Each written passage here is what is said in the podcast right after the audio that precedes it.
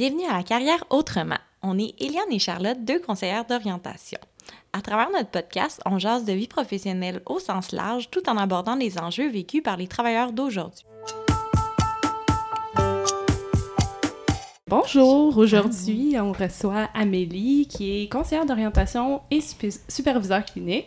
Donc, elle travaille en pratique privée, elle donne des rendez-vous à distance, mais aussi euh, en présence au Centre thérapeutique Boréal. Alors, bonjour Amélie. Bonjour. Bienvenue. Merci. Merci.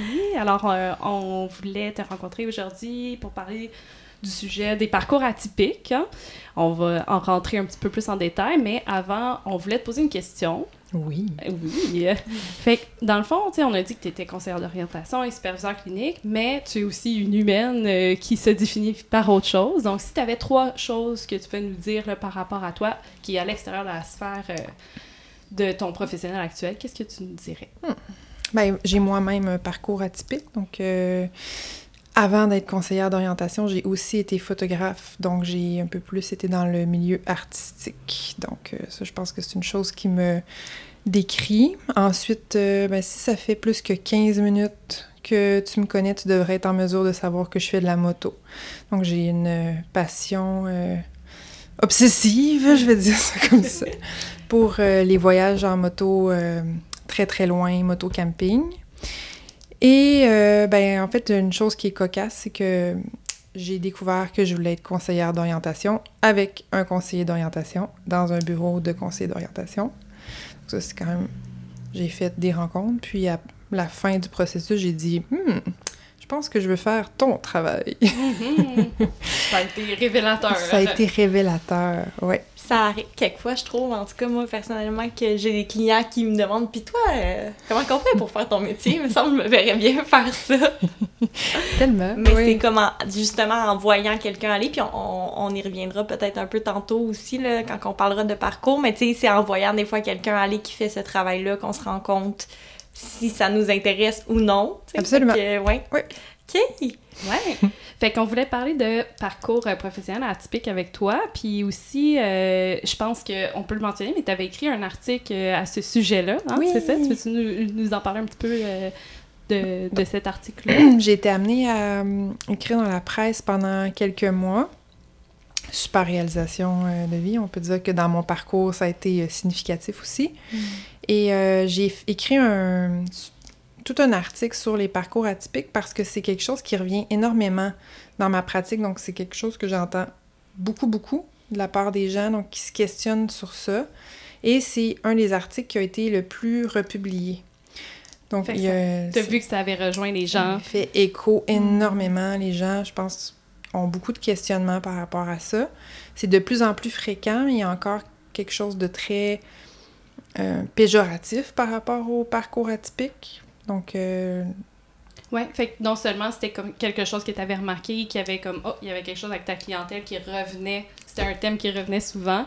Puis là, en plus que cet article-là fait écho, ben ça, ça rajoute du poids là, sur l'importance que tu accordes à cette, cet enjeu-là en orientation. Oui, ça m'a, ça m'a indiqué que c'était pertinent d'en parler, puis d'en parler sur plusieurs plateformes. Donc, quand Charlotte, tu m'as écrit, puis tu m'as dit, est-ce qu'il y a un sujet? Ben moi, je pense que c'est un sujet qui mérite d'être vu et revu parce que c'est des questionnements euh, que les gens ont en ce moment, en tout cas moi que j'observe euh, dans mon bureau ou en ligne. Ouais.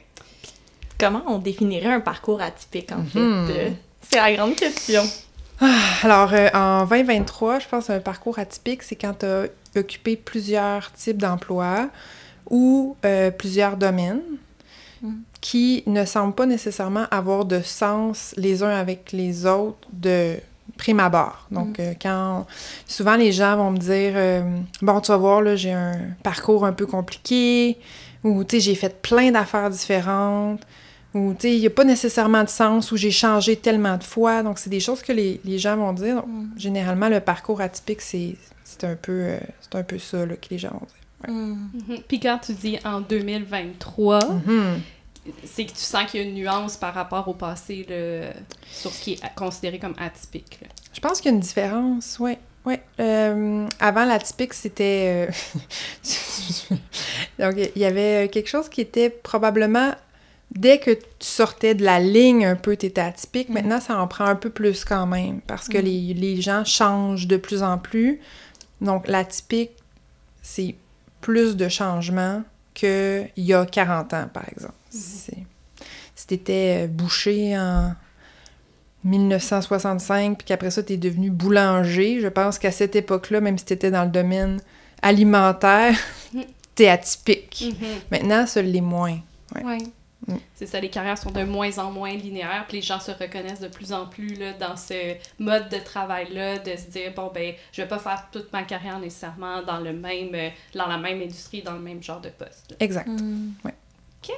Oui, puis on dirait que ça, de- ça, ça revient de plus en plus, j'ai l'impression, ce, ce- le, le, le fait d'essayer différents domaines. Fait que c'est pour ça que je me dis, en 2023, est-ce que c'est c'est encore comme quelque chose qui existe, Mm. le fait d'avoir un parcours atypique, ou c'est de plus en plus la norme? L'atypique, c'est c'est de dire que c'est plusieurs choses dans le parcours qui ne sont pas nécessairement en ligne. Donc, Mm. dire, ben, je suis devenue euh, euh, comptable, puis ensuite euh, j'ai j'ai passé à gestionnaire, puis après ça directeur pour la même euh, compagnie ou dans des compagnies différentes. Donc ça, c'est pas atypique Ouais. dans le parcours, Mm. mais pas par rapport aux gens. Ouais. C'est pas qu'on est, atypique par rapport aux autres, Mm. c'est que notre chemin est atypique. OK. Mm. Ouais. Ouais, c'est une belle distinction. Mhm. Ouais, tout à fait. Tantôt, tu disais qu'il y avait comme un côté, euh, une perception péjorative par rapport à ça. Euh, que comme si, comme si dans la société, c'était mal perçu. Mhm. Puis quel effet tu penses que ça a sur les gens, notamment les gens que tu rencontres? Il va y avoir une peur ou une honte, du moins euh, quand les gens sont en recherche d'emploi ou quand ils doivent exposer leur parcours. Donc, pour toutes sortes de raisons, soit en rencontrant des nouvelles personnes dans leur vie, dans leur vie personnelle ou professionnelle, ou quand ils doivent se trouver un emploi. Puis là, il va y avoir souvent une forme de honte qui va être associée ou une peur du jugement. Là, les gens vont se dire, ben, je veux pas avoir l'air d'être quelqu'un qui sait pas qu'est-ce qu'il veut, ou d'être instable, ou j'ai pas, je veux pas avoir l'air de quelqu'un qui s'est fait mettre à la porte ou que ne- qui ne réussit pas nulle part. Donc, c'est c'est toutes des... Donc, réussir son parcours, réussir son chemin, mais ça passe dans l'idée collective, du moins avant, ça passait par la réussite par le linéaire. Puis on demeure un peu collé avec ça, selon moi, de dire, ben, réussir son parcours, c'est être efficace et efficient dans son parcours. Donc, j'ai commencé là et je n'ai perdu aucune année. J'ai développé mes compétences de façon parfaite et tout est cohérent dans ce que je fais. Et si ce n'est pas le cas, je suis instable et je n'ai pas réussi. Donc ça, ça peut être une perception qui, Mhm. qui demeure, selon moi. un Ouais. peu de l'image que ça pourrait envoyer, dans le fond, à, par exemple, un employeur ou toute autre personne qui regarde un peu son Mhm. parcours. Là. Mhm. Puis même si on, on a l'impression d'être plus dans l'ouverture par rapport à ça avec les années, ben ça reste a comme quelque chose de d'ancré puis de, de, de- une perception qui a perduré parmi les années qui vient teinter comment on le vit, même si rationnellement on va se dire ah ben tu sais c'est comme on disait tantôt c'est de plus en plus fréquent. Mhm. nan, nan. Tout à fait. L'image de la réussite est Puis- encore là. Puis, il faut, faut se rappeler que certaines personnes qui travaillent en ce moment, qui sont sur le marché du travail, puis qui ont, qui ont cette perception-là, puis ils peuvent être jeunes ou moins jeunes, donc ça existe aussi cette perception-là que ben, la stabilité, c'est la réussite. Donc, la stabilité ou la, la constance, c'est la réussite. Mm. C'est une, c'est une perception de la réussite qui, qui existe. Euh, Ouais, complètement. Fait que ces émotions-là que tu nommais un peu, la, la peur, la honte, ils viennent justement prendre la place dans le processus de réflexion des personnes que tu rencontres. là. Bien sûr. Puis ça les, ils vont essayer de, de- Là, il y a une pression sur le prochain, prochain choix qui, cette fois, ne devrait idéalement ne, ne plus être atypique et de maintenant Ouais. perdurer dans le temps ou euh, qui va être qui va ou qui va regrouper qui va justifier tout le parcours précédent.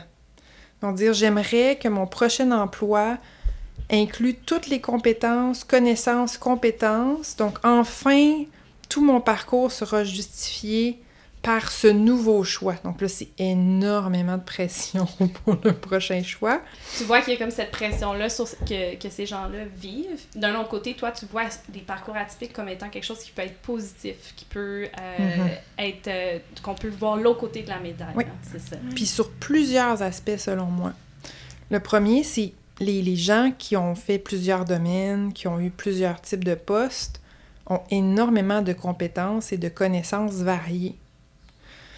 Donc, ils ont même s'ils ne sont pas allés en profondeur très longtemps, ils ont quand même développé généralement des, aspects qui peuvent être soit plus techniques ou des connaissances ou même des compréhensions. Si vous avez travaillé dans le domaine du transport, n'importe quel emploi dans le domaine du transport, mais vous comprenez davantage la réalité de ce que ça représente. Vous avez un vocabulaire, il y il y a des aspects que vous, ben, que vous allez peut-être sous-estimer, mais que vous connaissez. Donc déjà, vous avez accumulé un bagage de connaissances et de compétences. L'autre chose, c'est que pour arriver à changer d'un endroit à l'autre, ça prend des compétences aussi. Donc ces compétences-là, ça peut être l'adaptabilité, l'ouverture, la capacité d'apprendre toujours des nouvelles choses aussi, parce que quand on arrive dans un nouveau milieu, dans un nouveau domaine, il y a beaucoup de choses à apprendre, beaucoup de choses à savoir pour être intégré. Donc, ça démontre une compétence aussi de sauter d'un endroit à l'autre.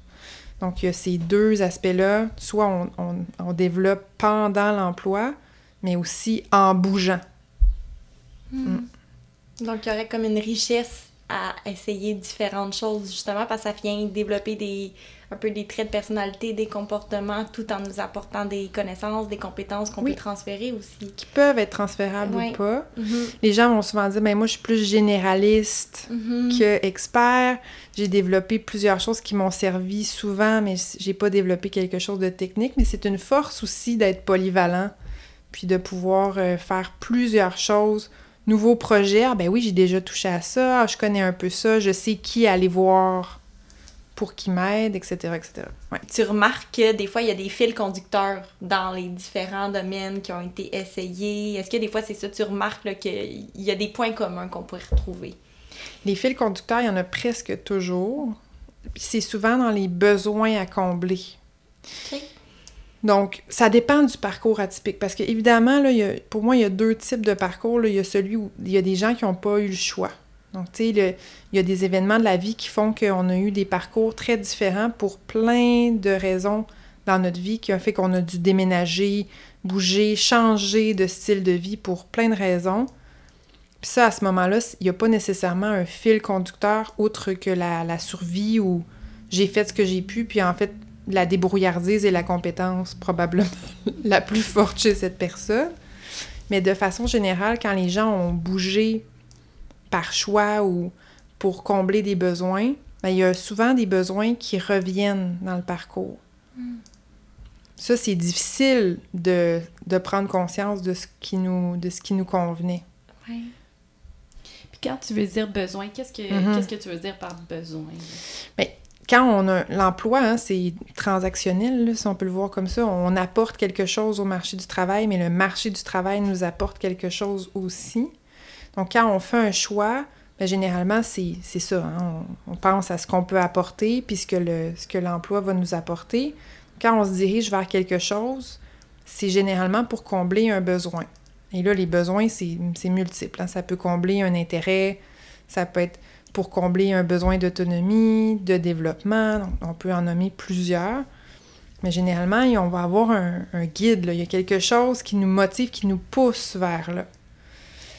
C'est pour ça que tu disais, c'est comme des fois d'apparence, il n'y a pas de lien parce que tu, tu, tu, vois pas que ce fil conducteur-là peut être, par exemple, quelque chose comme l'autonomie qui, hmm. qui transcende de, ces choix-là. Ou même le sens qu'on apporte au travail. J'ai en tête une personne qui voyait pas du tout le fil conducteur, puis finalement, en parlant, en revenant sur son parcours, on s'est rendu compte que tous ses choix étaient guidés par le fait que ses emplois, elle aimait qu'ils soient spécifique, particulier et unique.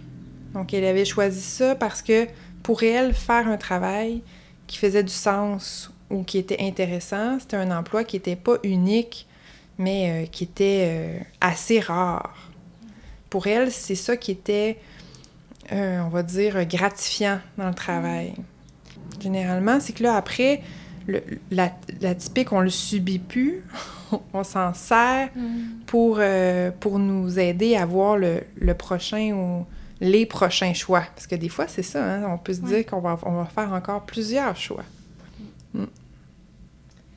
Fait que, mettons que euh, on pense à quelqu'un qui justement se reconnaît là, dans ce parcours Mhm. atypique-là, puis qui se pose des questions sur son prochain choix, puis qui voudrait arriver à voir les côtés positifs de son parcours. Ça, ça serait quoi des stratégies qu'il pourrait employer pour faire cette réflexion-là? Mais là, il faut voir à quel point, est-ce qu'il est très dur envers lui-même? donc, si la personne est très, très dure envers elle-même, donc ça peut être très difficile de tirer de la gratification seule. Donc là, je l'encouragerais à aller rencontrer quelqu'un pour revoir son parcours. Puis là, quelqu'un, je- j'entends un spécialiste du développement de carrière ou quelqu'un qui va être apte à, voir les aspects positifs. Donc, quelqu'un qui pourrait être dans son, dans son entourage, qui pourrait être doué pour lui ramener des bons côtés si ça peut être suffisant, mais si ce n'est pas suffisant, donc d'aller rencontrer quelqu'un qui est en développement de carrière, de façon générale, ça peut être très aidant. Quelqu'un qui est bon, qui, qui essaie de faire les choses puis que ça fonctionne bien, mais je l'encouragerais à revisiter son parcours puis essayer de voir à ce moment-là pourquoi il a pris ce choix-là. Parce que les choix, quand on les regarde au moment où on est, les choix qu'on a pris dans le passé font peut-être plus de sens en ce moment, mais la majorité du temps, quand on a pris notre décision au moment où on l'a pris, elle faisait du sens à ce moment-là. Donc, de se ramener en revisitant son parcours et en se mettant, moi, si je me mets Amélie qui avait 19 ans, qui a pris telle décision, mais à ce moment-là, ma décision avait du sens. Elle aurait peut probablement plus de sens pour moi, Mm. Amélie mi-trentaine, mais à 19 ans, ça avait du sens. Donc, de revenir sur notre parcours en se questionnant, OK, pourquoi j'avais pris cette décision-là à ce moment-là, des fois, ça peut ajouter de la douceur. Faire un peu une espèce de ligne de temps Mhm. associée vraiment aux décisions. Euh, puis de se questionner là, par rapport à ces décisions-là. Qu'est-ce qui a guidé ça à ce moment-là? De retourner un peu là, dans notre très corps bien résumé ce que j'ai essayé d'expliquer en plusieurs mots. C'est parfait. C'est quelque chose que, personnellement, je, je fais des fois justement avec mes clients. On fait comme une ligne de temps de décision. Puis on voit aussi, tu sais, qu'est-ce qui guide en général les décisions parce qu'effectivement, puis je pense que tu, tu, tu le dis bien, le besoin qui est derrière ça, souvent, il va comme revenir à plusieurs moments dans la vie ou en tout cas, il va Oui. évoluer. Oui. Puis ça peut, être, ça peut être plusieurs besoins à plusieurs moments. hein. Il y a, ça, c'est, c'est- il n'est pas obligé d'avoir une cohérence non plus en tout, euh, tout ce qu'on a fait. C'est correct aussi. Mm Mm. De se donner cet espace-là de, de réflexion. Oui, mais en fait, on change. La personne qu'on était à 20 ans, c'est pas la même qu'on est pendant euh, une majorité de notre âge adulte. Puis en ce moment, j'aide des gens à la planification à la retraite.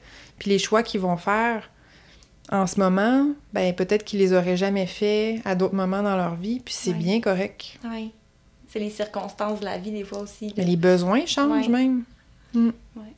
Puis tantôt, tu disais que justement, je reviens au fait que la société le perçoit des fois négativement, qu'il y a des employeurs qui peuvent aussi le percevoir euh, négativement. Fait que quand on se prépare pour une entrevue, puis qu'on sait qu'on arrive avec notre parcours atypique, puis Mhm. qu'on veut faire justement euh, un peu euh, ressortir en quoi ça nous a euh, affecté, les côtés positifs, ça pourrait être quoi selon toi, des, encore une fois, des stratégies qu'on pourrait employer?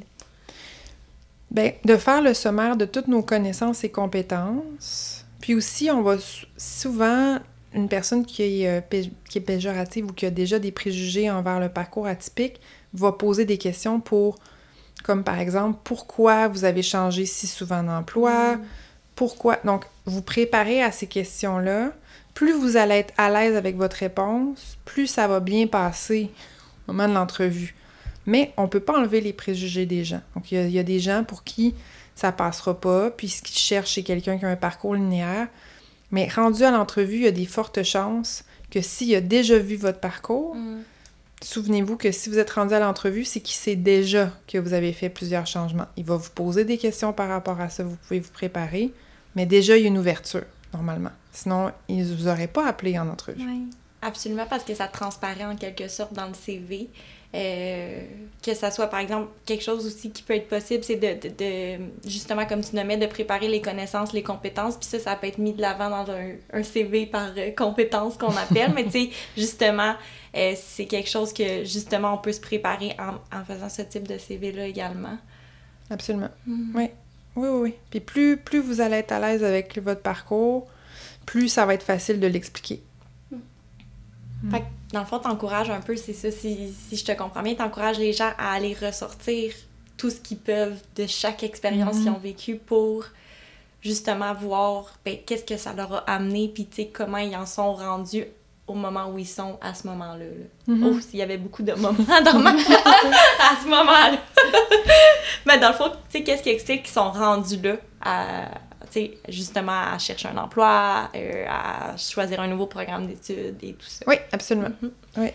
J'ai l'impression aussi, ce que tu dis, c'est à partir du moment où toi, tu vois la valeur dans ton propre parcours, c'est beaucoup plus facile de, de, d'en parler avec fierté aussi dans une entrevue. Très bien résumé, Charlotte. Ouais. Exactement. okay. Puis aussi, ben, y a aussi c'est qu'il y a de plus en plus de gens qui ont des parcours atypiques. Donc, c'est de moins en moins étrange d'arriver avec des parcours euh, différents. Puis aussi, ben moi, le, ce, que, ce que je pense, là, ce que je crois fondamentalement, c'est que la nouvelle euh, stabilité en 2023, pour moi, c'est la polyvalence et la flexibilité. Mm. Donc, d'être polyvalent, d'être flexible, d'être ouvert, pour moi, c'est un gage de stabilité en ce moment dans le marché du travail actuel où les choses bougent beaucoup. Donc, être souple, avoir fait plusieurs choses, ça démontre qu'on va être capable de s'adapter. Mm. Et pour moi, ça, c'est une... ça démontre qu'on va être capable d'être d'une certaine façon plus stable dans son parcours. Mm. Mm. Puis qu'est-ce que tu souhaiterais là, pour les personnes qui ont un parcours atypique? Mais je leur souhaite d'être bien. Puis je leur souhaite aussi d'être indulgents parce que euh, d'avoir essayé des choses puis de s'être rendu compte qu'on n'aimait pas ça, euh, c'est mieux pour moi que de se demander toute sa vie si on n'aurait pas aimé mieux autre chose. La prise d'être se mettre en action puis faire des erreurs ou découvrir des choses sur nous-mêmes, à mon sens, à moi, ce n'est jamais une perte de temps.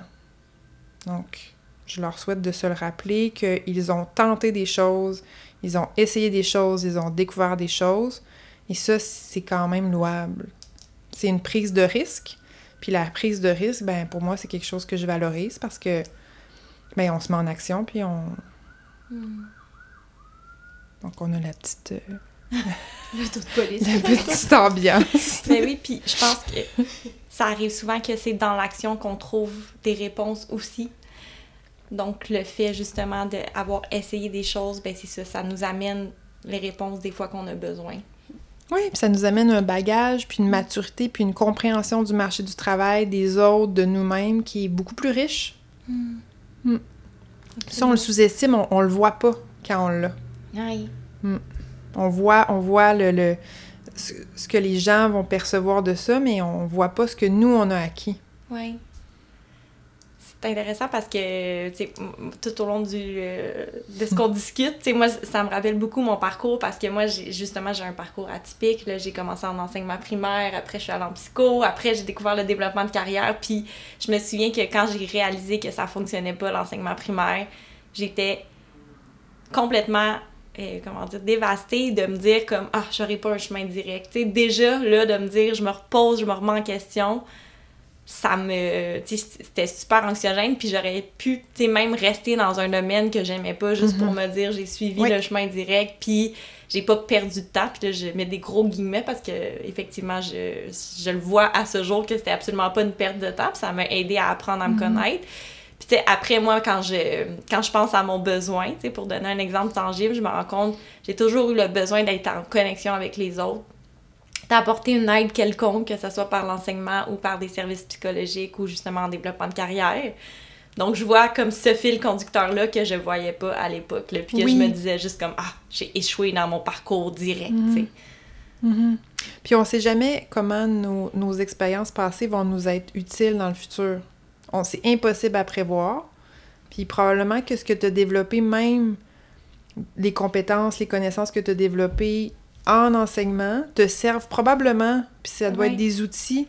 Donc là, tu te sers en ce moment dans ta relation d'aide en ce moment. Oui, ben absolument. Puis concrètement, je le vois parce que j'ai fait de l'animation de groupe. Puis je me dis, ah, il y a comme une façon des fois d'expliquer les choses que je me rends compte que ça vient de mon bagage de- d'enseignement. tu sais, j'ai quand même fait deux ans à euh, apprendre comment apprendre aux gens. Fait que, tu sais, Oui. c'est c'est ça. Dans ta planification, dans ta, dans ta réflexion, dans ta gestion de temps, Mhm. probablement même. Tu sais, il y a beaucoup de choses, même si tu l'as pas fait longtemps, que tu as intégrées, qui vont te servir dans les prochaines étapes.